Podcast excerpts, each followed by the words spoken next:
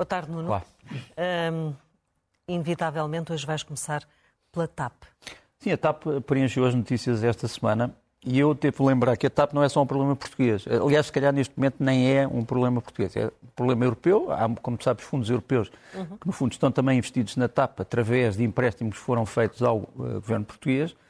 E a primeira, a, a, primeira consideração que eu acho que tenho que fazer, antes de mostrar este, este primeiro, primeira imagem, é de que hoje é uma utopia eh, em todo o mundo haver, talvez com uma exceção para a Delta Airlines eh, americana, haver companhias de bandeira pagas pelo Estado. Quer dizer, não há nenhum Estado que tenha dinheiro para pagar uma companhia de bandeira.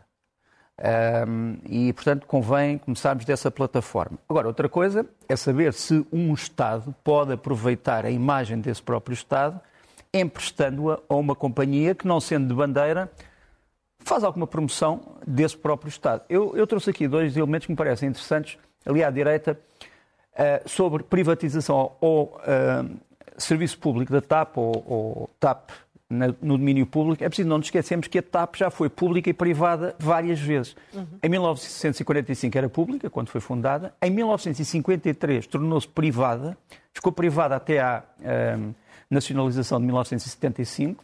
Em 2012, um, a União Europeia entendeu que a TAP devia ser privatizada e em 2015 deu-se essa privatização. Como sabes, não correu uhum. Não correu bem. bem. Não correu bem. Eh, mais uma vez, escolha de parceiros, provavelmente escolha errada de parceiros, mas também a questão é saber se há muito por onde escolher. E depois, a partir de 2020, foi outra vez pública, em, em, em princípio também devido às confusões do, da Covid, eh, mas está numa situação hoje de encruzilhada em que todos sabem que a TAP tem um potencial que poderia ser explorado. Uh, já, já, vamos falar sobre isso, sobre a, as rotas, mas precisa de um parceiro confiável na privatização ou uma empresa que, por simplesmente, compra TAP e continua a usar o nome de Portugal, embora não seja Portugal a usá-lo. Quais são os interessados? Aqueles que nós conhecemos, que veem nas notícias, são essencialmente a Ibéria, a Lufthansa e a France, que são três companhias que têm uma coisa em comum. É que as três tiveram os mesmos problemas da TAP e reformaram-se. E, em alguns casos, por exemplo, o caso da, da Ibéria, foram reformas extremamente dolorosas, do ponto de vista social e do ponto de vista da, dos ordenados. Há dois candidatos que, de que ninguém fala, mas que eu sei que querem comprar a TAP e que são essencialmente duas companhias árabes. A Emirates, dos Emirados Árabes Unidos, e a Qatar Airways, do Qatar. Saber se uh, ficaria, digamos, bem na União Europeia a aceitação de uma ponta de lança de grandes companhias do Médio Oriente uh, dentro da Europa, não sei. Não parece que haja nenhuma regra que impeça isso, desde que uhum. haja um sistema de, de concorrência em que, no fundo, ganhe o melhor ou o melhor colocado. E depois há também a ideia da Delta Airlines americana poder também entrar no capital de uma futura TAP. É aquilo que nós chamamos de última hora. Agora, uma coisa que eu gostava de dizer é o seguinte: os destinos tradicionais dos portugueses e das comunidades portuguesas são conhecidos. A África, a CPLP em geral, as comunidades portuguesas no mundo. Agora, há novos destinos. Eu vou mostrar aqui um vídeo curiosíssimo, que é um vídeo que me chegou esta semana do Kosovo, eh, de Pristina. Este, este centro comercial é o maior centro comercial dos Balcãs uh, provavelmente até incluindo a Turquia. E é explorado por uma empresa portuguesa. Começou a ser explorado esta semana por uma empresa portuguesa. Ou seja, eis um destino que ninguém previa. Uh, Kosovo, um país recentíssimo, que nasce, como tu sabes, de uma desagregação cruenta da antiga Jugoslávia. Uhum e hoje parece ter também já um destino de negócios, pelo menos, e de emprego para, para Portugal. Portanto, quando falamos na, nos destinos da, da, da, companhia chamada TAP, ou aquela que virá a suceder, temos que pensar também muito bem onde é que estão os novos uh, nichos de negócio uh, de Portugal. Uhum. Até porque há novos destinos de férias que não existiam. E, que e os destinos de férias também, mas agora é? já falava só dos destinos para servir os portugueses que trabalham no exterior. Sobre a Turquia, uh, o que é que tu queres falar? Achas que uh, o país está a passar por um momento decisivo? Acho, acho fundamental falarmos da Turquia por eh, uma razão essencial. Vai haver eleições em maio e, pela primeira vez, há uma sondagem que desfavorece o presidente Erdogan. E favorece quem? Favorece uma pessoa cujo o nome é difícil de pronunciar em português. Eu lembro de uma velha história que é verdadeira do, do Jorge Bush Filho, quando uma vez perguntaram-lhe sobre um, um novo presidente, já não sei de que país, ele disse, é mais um nome complicado que eu tenho que, eu tenho que aprender. Neste caso é mesmo um nome complicado. Uh, uh, este senhor é um, é, um, é um, peso pesado, um veterano da oposição turca uh, ao partido dominante. Ele é o líder do CHP, que é o partido kemalista, portanto, Kemal Atatürk, que foi o criador da Turquia moderna. O CHP é um partido republicano e ele chama-se Kemal, como, funda, como, como Kemal Atatürk, Kemal Kilicdaroglu. Kiri Kilicdaroglu. Quer dizer, repara o que é ter como uh, presidente de um país alguém e que tens pronunciado todos os dias nos telejornais o presidente Kemal Quilice Daroglu. Se fosse um presidente fantástico.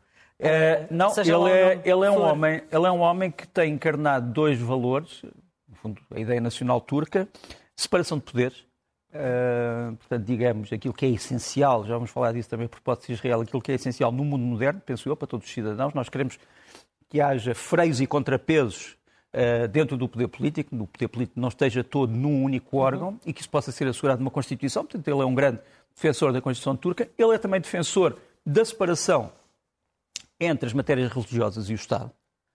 Como tu sabes, isso tem andado algo confundido durante, a, durante o presidente Erdogan. Uh, e, portanto, ele é uma face de uma Turquia que já existiu, mas que já não existe há algum tempo. E achas é? que Erdogan vai abrir espaço para que isso aconteça? Uh, não, mas Erdogan, neste momento, tem que se submeter, obviamente, às regras constitucionais. E Erdogan não é, não é, eu ia dizer o nome de uma pessoa, não é nenhuma das pessoas que não costuma aceitar resultados eleitorais. O Erdogan eh, obviamente até agora não deu nenhuma prova de não aceitar resultados eleitorais. Mas, mas é verdade que tem que se perguntar se o Presidente Erdogan vai usar ou não os mecanismos do Estado turco para favorecer a sua campanha. Mas se isso acontecer, vai ser, penso eu, também penalizado pelo próprio eleitorado, que neste momento, como sabes, levanta grandes dúvidas quanto à competência do Estado por causa do resultado do terremoto, uhum. eh, onde se verificou que muitas licenças de construção tinham sido eh, dadas de forma, de forma fraudulenta uhum. eh, e que, se calhar, alguns construtores foram certificados não tendo usado métodos que eram recomendados. Portanto, tudo isso vai também pesar nas eleições, não, não pensemos que não.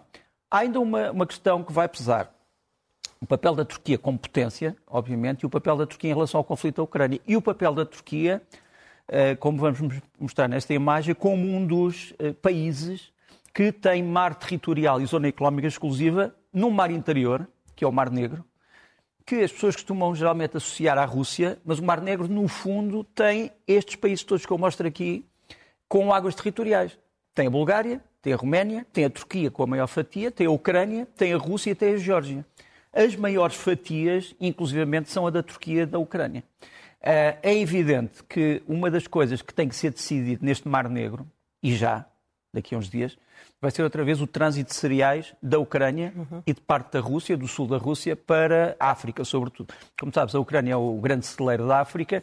Portanto, a, a, a Turquia mediou uh, esta passagem. Esperemos que continue a mediar essa passagem, mas eis mais um desafio para o próximo uh, presidente da Turquia. Chame-se ele Erdogan ou chame-se ele Kilis Daroglu. Kilic Daroglu. Estás passado. Uh, uh, entretanto, uh, falaste aí da Ucrânia e também vais querer falar da Ucrânia hoje, porque esta é de facto uma guerra sem fim à vista e com muitos fins, com interesses de, de, ordem vária. Exatamente, exatamente. Primeira coisa que, que convém aqui referir, é, se quisermos trazer um mapa de hoje, um, é de que a Ucrânia, temos hoje a certeza absoluta de que aquela zona que está ali a laranja, que parece um pequeno avião, uma nave espacial laranja que é Bakhmut, eh, já não é, no fundo, a linha da frente da Ucrânia. A Ucrânia construiu, entretanto, enquanto está a defender Bakhmut, três linhas defensivas, que estão ali, uma azul, outra a amarelo e depois outra, uma terceira também a azul. Aqueles círculos azuis são os sítios onde a Ucrânia hoje tem grandes concentrações de forças para defender uma segunda terceira linha, primeira, segunda e terceira linha a seguir a Bakhmut, Bakhmut alguma vez cair, mas a verdade é que as informações que nós temos é que Bakhmut não só não caiu, como está a ser reforçada com meios bastante importantes do ponto de vista da Ucrânia. A última eh, imagem que temos aqui é uma imagem de ontem, é da aproximação outra vez de sistemas HIMARS em Bakhmut, provocando eh, uma grande série de explosões na retaguarda russa. Não sei se temos esse vídeo aí disponível, acho que sim. No fundo, eh, nota-se que a artilharia ucraniana está a tentar atingir alvos muito longe daquilo que são as costas dos defensores de Bakhmut, portanto, provavelmente 80, 90, 100 quilómetros, e as explosões, eu não sei se temos também som, eh, mas pronto, se não tivermos, de qualquer maneira, vê-se a explosão à distância e, e vê-se depois a, a, repercussão, digamos assim, dessa explosão, que parece quase, digamos assim, uma não vou dizer uma bomba nuclear, mas, enfim, mas é uma concentração de tiro de HIMARS ao pé de Bakhmut. Convém também referir, em relação ao que se está a passar na frente, nesta frente desta guerra, com fins, mas sem fim, à vista, o que está a passar na Crimeia. A Crimeia, já aqui dissemos, está a ser uh, hoje. Uh, ah, ainda temos este vídeo que eu me tinha esquecido. É um vídeo. Porquê é que eu trouxe este vídeo? Este vídeo é de Bakhmut para mostrar como é que se pode entrar e sair de Bakhmut do lado ucraniano. É muito difícil, porque, como tu sabes, há pontes destruídas e os restantes caminhos estão todos enlameados. Este vídeo eu trouxe-o porquê? Porque é filmado de um blindado M113 que teria sido fornecido por Portugal aos ucranianos e que está na frente de Bakhmut. Portugal forneceu uh, cerca de duas dezenas destes blindados, blindados de transporte pessoal, uh, e aqui vimos um deles manobrando no sítio difícil que é Bakhmut. As pessoas costumam agora perguntar, então, mas afinal os carros de lagartas, isto é um carro de lagartas, pode mover-se na lama? Pode mover-se na lama. Aliás, posso dizer uma coisa, move-se melhor na lama do que um veículo de rodas. Agora, se me perguntares, pode mover-se muito bem? Não pode mover-se muito bem e tem havido vários incidentes nesta movimentação. Mas ia a seguir mostrar-te também o que está a passar neste momento na Crimeia. A Crimeia está a ser fortificada uh, pela Rússia, uh, entre outras coisas porque a Ucrânia não só tem um plano de reconquista da Crimeia, mas já há grupos ucranianos que querem dar os velhos nomes tártaros. Não te esqueças que uh, os tártaros foram, durante muitos séculos, desde as invasões uhum. turcas, os donos, entre aspas, da Crimeia, praticamente até ao século XVIII e depois até ao século XIX, quando se deu a russificação total da Crimeia. Mas há muitos nomes de muitas terras da Crimeia que têm ainda a sua designação tártara. E uma das coisas que muitos ucranianos hoje pensam é regressar a esses nomes. Já aqui um mapa com as uh, novas velhas designações e é um plano em curso. Gostava também de falar, em relação a este conflito, do plano que, a que nós tivemos acesso. Há cerca de 15 eh, países da União Europeia e da NATO que querem treinar pilotos ucranianos, pilotos de caça. A maior parte destes pilotos é relativamente fácil uh, treiná-los porque eles são ótimos pilotos e estão habituados a situações extremas. Repara, isto é um, é um, é um helicóptero Mi-7, Mi-18, uh, perdão, Mi-8, Mi-17, que se aproxima, duas pessoas estão no chão a tentar filmá-lo e aproxima-se tão, tão, tão em voo raso que as pessoas têm que fugir. Uh, é muito difícil uh, pilotar estes helicópteros tão baixos, mas a verdade é que os ucranianos estão habituados a isto e a ideia de que estes 15 países que eu referi podem formar cerca de 200 pilotos de caça ucranianos é uma ideia que, está, que tem pernas para andar. Outra coisa é saber se os ucranianos vão alguma vez receber o material que precisam para voar. Essa é outra questão, acho que não o vão receber antes de 2024. Outra questão que já aqui falámos várias vezes é a questão da guerra dos drones. O, a Ucrânia hoje estima-se que tenha cerca de 5 mil drones de vários tipos, médios, eh, pesados, eh, ligeiros esta é uma das imagens que me parece mais, mais interessante ou mais impressionante é, nos últimos tempos, que é a operação de um drone que leva este explosivo. Portanto, este explosivo é o quê? Isto é uma granada de um morteiro de 120 milímetros, pela dimensão tem que ser. Uh, eles estão a escrever uma mensagem, digamos assim, na, na granada e vão lançá-lo também perto de Bakhmut. E nós vamos ver uma imagem, que é a imagem do pequeno drone. Parece um drone praticamente comercial, que vai levar esta granada por cima das fortificações russas, presumimos que seja a leste de Bakhmut, vai largá-lo e depois sai como se nada tivesse acontecido. Estes são os, as forças especiais que, no fundo, eh, estão. Aqui vai o drone à esquerda, já com a granada de 120 mm, larga, provoca a explosão e agora vamos vê-lo a regressar sorrateiramente como nada se tivesse passado e esta é, também uma, esta é também uma das faces desta guerra que não tem nada a ver, ou tem muito pouco a ver, com guerras anteriores. Quer dizer, nós já aqui dissemos que tem realmente elementos parecidos com a Primeira Guerra, por causa das trincheiras, trincheiras. etc., mas tem elementos totalmente inovadores, nós não, não víamos isto antes. Gostava, para acabar esta secção sobre a Ucrânia, de regressar à questão do Nord Stream e dos, das sabotagens que se deram no Nord Stream, nos dois gasodutos eh, que ligavam a Rússia à Alemanha e que se deram em águas uh, de zona económica exclusiva suecas. Uh, como tu sabes, tem havido, já tratámos nisso no Guerra Fria com o Zé Milhazes, na, na SIC, mas tem havido muitas teorias sobre quem é o responsável por estes ataques. Nós temos aqui uma fotografia que parece, uma, parece, parece no fundo uma, enfim, no fundo parece uma alforreca enorme no mar, mas é uma das explosões, portanto é o consequente de uma das explosões, e embaixo temos uma fotografia de um, marinheiros especiais russos, uh, forças especiais, a colocarem uma mina. Isto é um filme de propaganda da própria Marinha Russa. É evidente que a Rússia acusa os Estados Unidos, os Estados Unidos acusam estas forças. A pergunta que eu deixo aqui, entretanto, agora a última acusação é de um navio grego, um petroleiro, que teria andado por aquelas águas e não sabe bem a quem é que pertence. Depois também há a acusação de um iate de um magnata ucraniano que também teria andado por aquelas águas. Nós sabemos que houve 85 navios que desligaram os sinais de identificação automáticos para poderem passar por ali, com que intenções não sabemos. Agora há uma pergunta que eu deixo. Porquê é que a Dinamarca, a Suécia, iriam provocar um desastre ambiental enorme nas suas próprias águas, com a libertação de, como tu sabes, grandes quantidades de metano, uh, o que, em, que é que isso, em que é que isso serviria aos interesses nacionais da Suécia e da Dinamarca, que ainda por cima tinham suspendido, como tu sabes, todos os acordos de gás com a Rússia, pouco tempo antes da explosão. A própria Alemanha tinha suspendido uhum. esse acordo. Portanto, não se vê muito bem. É evidente que podes dizer assim, bom, isto foi uma maneira de terminar de definitivamente com a infraestrutura russa. A verdade é que essa infraestrutura continua a existir. A única coisa que aconteceu foi que houve uma grande quantidade de gás que se perdeu. Uh, outra coisa que se pergunta é, porquê que a Ucrânia estaria interessada neste tipo de sabotagem numa altura em que estava precisamente a receber armas destes países que eram afetados pela sabotagem. Não faz grande sentido. E, portanto, este é um mistério que tem que ser resolvido eh, a tempo. Quem neste momento está a conduzir a investigação é a Procuradoria-Geral Sueca. Nós temos garantias que recebemos aqui em primeira mão os resultados dessa Procuradoria. Até agora não há indícios claros de ninguém. A única coisa que os suecos sabem é que foi verdadeiramente uma sabotagem, mas não têm nada ainda de concreto quanto aos autores. Uhum. E agora, uh, segues com uma pergunta e eu tenho imensa curiosidade para saber porque é que fazes esta pergunta. E a pergunta é, e se fosse Trump? E se fosse Trump o presidente em vez de Joe Biden quando começou a invasão da Ucrânia? Portanto, no dia 24 de fevereiro de 2022. Seria diferente.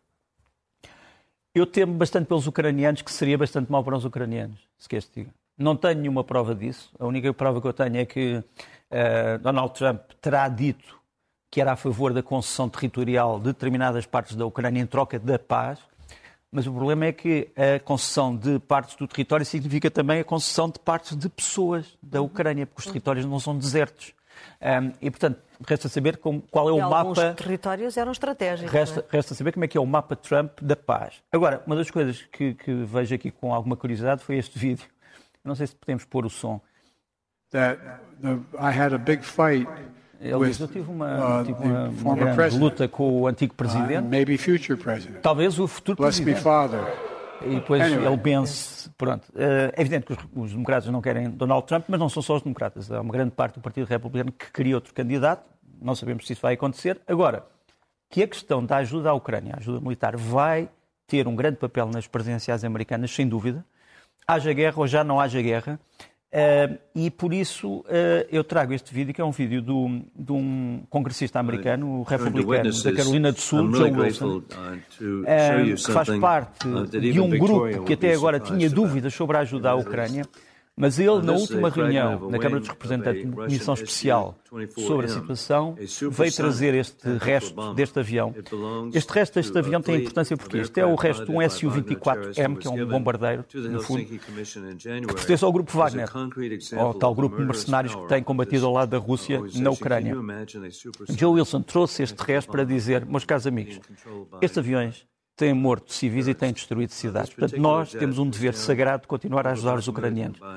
Saber se isto vai ter repercussão em todo o partido, como tu sabes, controla a Câmara Baixa, e ele é um dos representantes na Câmara Baixa, é outra questão, não tenho, não tenho uma resposta absoluta. Agora, pode ser uma coisa. Alguns dos adeptos de Donald Trump, incluindo pessoas que poderiam ter sido nomeadas para a administração de Trump, estão hoje totalmente a favor da Rússia. Vou-te mostrar aqui este, este esta personagem, o Coronel Douglas MacGregor, que é um homem com uma excelente cabeça, tem vários livros publicados sobre os teatros de batalha. Uh, aqui está ele quando ainda estava no ativo. Ele combateu na Guerra do Golfo e foi sempre a favor das intervenções americanas no exterior, na Síria, uh, no Iraque, uh, primeiro no Iraque, depois no Iraque outra vez. Mas o, o Douglas MacGregor tem estado, ou na Fox News ou noutras televisões, sempre a repetir a propaganda russa. Quer dizer, não há uma mínima janela na sua cabeça para um facto que tenha a ver com a Ucrânia do ponto de vista favorável. Portanto, ele é uma janela para a propaganda russa. E qual é o problema? É que este homem esteve para ser Conselheiro Nacional de Segurança de Donald Trump. E só não foi porque houve uma travagem daquilo que podíamos chamar o sistema político-militar ucraniano, que dizem nós temos algumas dúvidas sobre este senhor. É brilhante, tem uma cabeça brilhante, mas... Uh, e pronto, uh, se esta resposta não for, é uma resposta um bocado redonda sobre o que é que aconteceria se Donald Trump fosse presidente, é, é porque os factos são redondos também, sem dúvida. Sim, mas eh, sempre, sempre houve rumores de que haveria ligações de Donald Trump à Rússia. Eu não Enfim. gosto dos rumores. Pois. Não gosto, odeio rumores. Muito bem, então eh, eu pergunto-te porquê é que, porquê é que sublinhas eh, no que toca à China, chamas uma regência nova quando uh, nada mudou. Eu chamo isto de regência nova China. É uma brincadeira com a agência Nova China, obviamente. Uh, desta nova China tem princípios novos e princípios antigos. Um, a primeira coisa que vamos mostrar é este, este, líder, Xi Jinping, que vai, quer dizer, se completar o seu mandato, ficará 15 anos à frente da China. Um, todas as pessoas batem palmas, não, não consegui ver aqui ninguém que não estivesse a bater palmas. Um, 2.925 pessoas unânimes quanto a um. Quer dizer, 2.925. Uh, eh, pode acontecer na China, sem dúvida. Está o Congresso, Congresso uh, do Povo a sagrar o novo, o novo velho líder e que tem princípios. Eu vou mostrar aqui uh, aquilo que no discurso de Xi Jinping parece ser o seu código de conduta. Não, não sei se podemos aumentar um bocadinho e eliminar, eliminar o título, se possível, mas, mas eu vou tentar ler, mesmo com o título em baixo.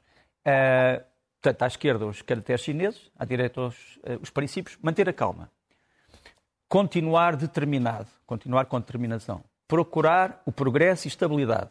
Depois, ser proativo e criar coisas. Eu, eu pus mesmo assim, criar coisas, porque a expressão é esta. União sob a bandeira do Partido Comunista Chinês. Ousar lutar, ousar vencer. Eu devo dizer que ousar lutar, ousar vencer era uma velha uh, sigla dos partidos maoístas uh, na Europa. Mas, portanto, isto pode ser interpretado como o pensamento de Xi Jinping e fica aqui uh, com todo o gosto eu partilho. Já agora, deixa-me só dizer que a grande potência tecnológica rival da China uh, no Sudeste Asiático e na Ásia em geral é, além da Índia, o Japão. E o Japão, infelizmente, está uh, numa aventura espacial que está a falhar. Este é o foguetão. Esta ilha diz-nos muito, sabes que eu já estive nesta ilha, uma ilha incrível, porque foi a ilha onde chegaram os portugueses, Tanegashima. Isto é o sítio de onde partem os foguetões uh, japoneses, é uma espécie de Cabo Canaveral de Tanegashima, e no outro extremo da ilha, o que é que está? Está, está o Museu de Chegada dos Portugueses, que é o museu que os portugueses deviam conhecer. Portanto, no outro extremo, século XVI, aqui, século XXI. Uh, eh, e isto é a altura em que, com algum dramatismo, eu acho que a apresentadora primeiro não percebeu muito bem o que é que estava a acontecer, mas depois tiveram que anunciar que o foguetão lançado o H3 teve que ser destruído porque estava a funcionar mal. Este, este foguetão era muito importante para os japoneses porque era o início de uma nova rede de satélites e de proteção espacial que para eles é muito importante em relação à competição tecnológica com a China, mas falhou. Vamos ver qual é o próximo passo. E sobre Israel? Sobre Israel, olha, todos os meus amigos israelitas de vários quadrantes estão extremamente preocupados. Eles até agora, os israelitas até agora, faziam crer ao mundo que Israel era uma espécie de uma flor eh, de pluralismo, eh, de separação de poderes e de democracia no Médio Oriente, não tinha nada a ver com as ditas ditaduras árabes, mas o projeto de uh, revisão judicial do governo Netanyahu está a inquietar as pessoas porque todos o acusam de ir transformar os juízes em meros peões do poder político. Uhum. E tu tens, tens tido manifestações monstruosas contra esta transformação judicial. Todos acham que, obviamente, a justiça em Israel tem que funcionar melhor, como todos nós achamos que a uhum. justiça em Portugal tem que funcionar melhor, mas lembrarmos de pôr os juízes na dependência total do poder político, incluindo eh, através de formas de eleição em que haja interferência de um governo, é algo que não nos passa pela cabeça e também não passa na maior parte dos israelitas, daí que as ruas tenham estado cheias. Algumas manifestações são extremamente hum, infamantes para Netanyahu. Repara, se há um Estado que nasceu do colapso do Terceiro Reich e da memória negra do Hitler, é Israel. Aparecer numa manifestação uh, um cartaz que diz que o Netanyahu é o novo Hitler uh, em Israel é algo que, obviamente, tem um significado profundo e injuriante, mas que mostra um bocado como as, as posições estão a extremar uh, em Tel Aviv e em outras cidades. Outras, outros, outros israelitas dizem que isto é o fim de Israel. É, temos aqui, uma, temos aqui uma, uma, outra imagem que nos aparece a seguir que diz Terminator of Israel, uh, o exterminador de Israel, e aparece Netanyahu, que diz, ao contrário, Netanyahu, ser o grande salvador do país. Portanto, uh, eu não me lembro, na minha geração pelo menos, de uma crise tão grande dentro de Israel que pode fazer perigar muitas coisas e é preciso não nos esquecermos que Israel é um, é um ator determinante no Médio Oriente, não só do ponto de vista económico, político, mas, obviamente, militar. Uhum. E sobre a ex-União Soviética? A ex-União Soviética, que, ex-União Soviética que, que Deus tenha, uh, Deus tenha não, porque a União Soviética era, era agnóstica, aparentemente, achava que a religião era o ópio do povo, uh, mas seja como for, um, as coisas não estão a correr muito bem para uh, os países que eram próximos de Moscovo, ou melhor, não está a correr muito bem para Moscovo, que achava que esses países deviam ser, continuar a ser seus aliados. Primeiro, a Geórgia, como sabe. A Geórgia tem estado nas ruas, uh, quer rejeitar uma lei que fazia com que as pessoas que recebessem uh, uma subvenção qualquer do estrangeiro passassem a ser consideradas agentes de uma potência estrangeira, por exemplo, se publicarem um jornal. Uh, imagina o que era se SIC tivesse agora uma, um investidor brasileiro ou italiano e que passasse a ser declarado um agente, nós passávamos a ser agentes de um poder estrangeiro. Pronto. Essa lei foi chumbada, é uma lei que se modelava numa lei que tinha sido aprovada na Rússia por Putin. Uh, e, curiosamente, uh, o facto de, nas ruas, os manifestantes terem obrigado o Parlamento a alterar esta lei e não a apresentar, embora haja dúvidas ainda sobre se isso vai mesmo acontecer ou não, levou o Ministério dos Negócios Estrangeiros russo a fazer esta espécie de comunicado através da sua embaixada em Londres, a dizer: tenham cuidado, tenham cuidado, não repitam nas ruas de, uh, da Geórgia, de Tbilisi, não repitam o que aconteceu em Maidan, na Ucrânia, em 2014, porque olha o que é que aconteceu a seguir. Uhum. Portanto, é evidente que isto tudo foi interpretado como uma espécie de uma ameaça. Bom, se a Geórgia for uma determinada em, eh, em direção, não se esqueçam que vocês são nossos vizinhos territoriais. Não se esqueçam que há tropas russas em duas regiões da Geórgia, a Ossétia e a Abcásia. Eh, e, portanto, nesse aspecto, a Rússia está inquieta com eh, a transformação dos eventos aqui. Um outro país é, tem sido a Moldova, como tu sabes, temos andado a falar. Nós temos aqui uma imagem, já tem algum tempo, da, do encontro entre os chefes dos serviços secretos da Moldova, uh, que aparece ali à esquerda, uh, o Alexander Mustiata e o seu, um, e o seu colega romeno, Eduardo Raul Elvik, que aparece à direita. A Roménia e a Moldova são vizinhos, falam a mesma língua, no fundo, e estão muito preocupadas com o escalar da situação da Transnistria, onde há também capacetes azuis russos que não se sabe muito bem se irão ficar naquelas fronteiras ou não e que já acham que vão ser atacados uh, do exterior. E quando as pessoas começam a fabricar fantasmas, os fantasmas acabam por sempre por aparecer. Uh, isso é um dos grandes problemas.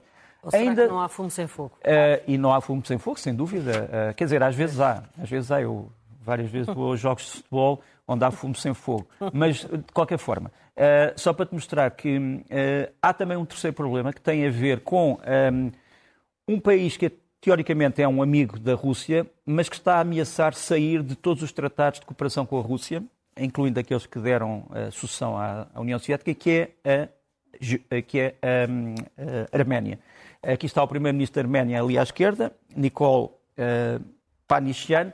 À direita, não estou a ver bem quem é que é. Ah, é, é o presidente da Rússia, exatamente. Putin. Vladimir Putin. Uh, e, e, aparentemente a Arménia está de maus lençóis com a Rússia, más relações, e quer sair de todos os tratados de cooperação, o que é uma má notícia, obviamente, uh, para Moscou. Uhum. Eu sabia que era Putin, né? isto foi Sim, eu percebi que era ironia. Já te vou conhecendo. Uh, entretanto, falas em Macron, dás, dás, aqui um título algo divertido, que é As Aventuras de Macron Sim, em África. Para me inspirar um bocadinho no Tintim, no não é? nas aventuras claro. de Tintim, Tintim no Congo, etc. Uhum. Uh, Macron foi à África fazer pactos de solidariedade com a África, dizer a França está outra vez aqui, vamos ajudar-vos economicamente, o que lá vai, lá vai. Mas tem um, uma segunda mensagem. Aqui a, a, França está muito preocupada com o crescimento do tal grupo Wagner russo em vários países africanos. E esta foi uma caricatura uh, engraçada que nos aparece aqui, uh, que no fundo uh, acaba por dizer o seguinte: João Macron está sentado e pergunta o que é que nós podemos fazer para reagir a Wagner. E o general diz-lhe Debussy, e pronto, portanto, é um, mas não é um duelo realmente entre compositores, é uma questão mais séria. Aliás, vais ver aqui nesta manifestação, uma manifestação a favor da companhia Wagner, privada de segurança mercenária, na República Centro-Africana, onde há uh, militares portugueses, uhum. ali está o cartaz de apoio à Wagner, uh, uma manifestação contra a França e a favor da Rússia, portanto, uh, alguns centro-africanos acham que a Wagner é o salvador do seu povo. Macron foi também a Angola, esta é uma fotografia um bocadinho bizarra, é uma fotografia de cooperação económica com Angola, num grande fórum, correu muito bem. A única coisa bizarra é Macron aparecer numa espécie de um degrau para ficar um bocadinho mais alto do que as outras pessoas. Quer dizer, não, era, não havia necessidade, sinceramente. Uh, mas foi um encontro muito importante. Uh, aparentemente, os angolanos e os uh, franceses ficaram de acordo quanto à intervenção angolana na República Democrática do Congo para se mostrar melhor tinha que se tirar o rodapé. Bom, mas de qualquer maneira. Para, para se perceber estou que a brincar, estou a brincar. Isso não dá. Estou a brincar, mas estava, mas estava a dizer que, uh, aquilo que aconteceu foi que, aparentemente, entre a reunião entre Macron e João Lourenço, e agora falando de coisas extremamente sérias, uhum. ficou decidido que Angola eh, vai enviar uma força de paz para a República Democrática do Congo, onde está neste momento uma guerra contínua entre o governo de Kinshasa e um grupo guerrilheiro chamado M23, que se diz apoiado pelo Ruanda. Isto tem ainda a ver com o genocídio do Ruanda entre Hutus uhum. e Tutsis. E vamos ver o que é que vai acontecer. Uh, esperemos que não aconteça nada de mal aos, aos capacetes azuis angolanos.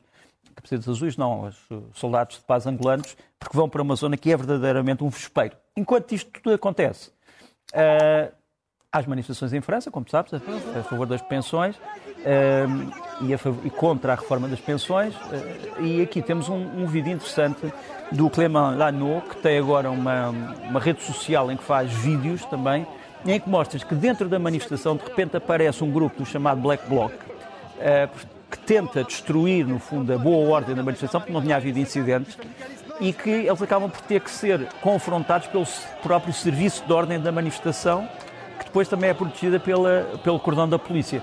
Como sabes, eh, isto não correu bem. Uh, quer dizer, houve coquetéis molotov, houve pedradas, e a grande questão é saber quem são estas pessoas dos Black Bloc. Mas têm estado uh, e qual é o seu objetivo. Têm estado, mas geralmente não dão a cara no princípio. Aparecem só em alturas-chave e é importante também que isto seja denunciado. Uhum. Bom, uhum. já estamos com pouco tempo, eu sei. No, livros. Livros, muito rapidamente. Livros sobre Portugal. Marcelo Duarte Matias, diplomata, o português visto por alguns portugueses. É um comentário sobre Portugal e a língua portuguesa, eh, de português do século XX e do século XXI. Depois de um grande ilustrador de banda desenhada português, o José Rui, O Heroísmo de uma Vitória, um, livro em banda desenhada que, aliás, também foi traduzido em inglês, sobre as lutas liberais, sobre a Guerra Civil Portuguesa do século XIX e fazendo uma ponte para a resistência à ocupação filipina uh, dos Açores um, eh, no, século, no fim do século XVI. Depois, uma biografia de Dom Pedro Carlos, que foi um, homem que morreu jovem e que esteve quase, quase, quase, muito próximo do trono de Portugal eu não digo que pudesse ser rei, mas foi numa altura, altura da transição da fuga da corte para o Brasil e das invasões napoleónicas. É um livro da Isabel Drummond Braga e do Carlos Maria Borbón, que é mais conhecido entre os lisboetas como um dos nossos bons alfarrabistas. Ele decidiu agora fazer um livro sobre monarquia, história, doutrinas e heranças, sobre a ideia da monarquia em Portugal. Pronto. É o mais rápido que consigo dizer. Muito bem, passemos aos filmes. Uh, os filmes, olha, uh, um filme do novo cinema coreano, mas também com influências francesas, um, ehm, regressa a Seul, vai estrear para a semana em todo o país. Uh, um filme sobre uma coreana que regressa ao seu país, à Coreia do Sul, mas com uma herança francesa. Portanto, ela, digamos, biologicamente é coreana, mas na cabeça tem um mundo francófono. Uh, e aquilo que ela vai descobrir tem coisas boas e coisas más, e outras péssimas, e outras ótimas, mas o melhor é verem o filme. Depois, eu já devia ter anunciado isto, mas não sabia que ia para o ar. Portanto, o filme chama-se O Crime de Georgetown, foi no TV Cine Top, uh, no canal, canal TV Cine Top, na quarta-feira, mas portanto pode continuar a ser visto até à próxima semana. O filme é um filme, para mim, um velho filme, um filme velho estilo do primeiro filme do Christopher Waltz, que é um grande ator, com a Vanessa Redgrave também um grande papel, chama-se O Crime de Georgetown, e é sobre um casal muito estranho que existiu de verdade em Washington. Uma senhora que era uma, um grande nome das relações internacionais e do jornalismo e um jovem oportunista que se casou com ela. Ela tinha 70 e tal anos, ele tinha 20 e tal. Uh, e depois ela é assassinada pensa-se que foi ele, ele está na prisão, condenado a 50 anos, mas a, a, questão é saber qual é a imagem que se dá dos círculos de poder em Washington. Eh, e este era o casal, este que estávamos a mostrar era o verdadeiro casal. E, e, depois estávamos a ver aqui o casal. É um grande filme, um grande filme, eu acho que merece ser visto. Portanto, teve assim top, passou na quarta-feira, mas continua a ser visto. Por fim, na Cinemateca de Lisboa, um ciclo de cinema do chamado estilo um, Wuxia, que são os filmes de Kung Fu e de artes marciais históricos de Taiwan, Taiwan e, e acho que isto vale a pena, uh, tem filmes excelentes e, portanto, quem quiser ir para a semana uh, à Cinemateca ver o cinema Wuxia uh, de Taiwan, está convidado já agora. Não posso pagar os bilhetes, mas, mas aqui está. Os filmes são muito bem feitos e têm um, têm um, um caráter gráfico e de imaginário histórico que me parece muito interessante. Uhum. Por fim, eh, restam-nos as sugestões da semana, que é normalmente onde terminamos com musiquinha. Sim, musiquinha, vamos lá. Vamos lá música, ver. música, desculpa. Vamos lá ver. Música. Bom, estou a brincar. Uh, Tiago Matias é um dos grandes intérpretes da viola de mão, a vihuela, portanto, uh, digamos, uh, um instrumento maravilhoso que nos traz aqui a música da Renascença, ou do Renascimento, se quiserem, chama-se Sospiro, é um CD que sai agora, ou que é lançado agora.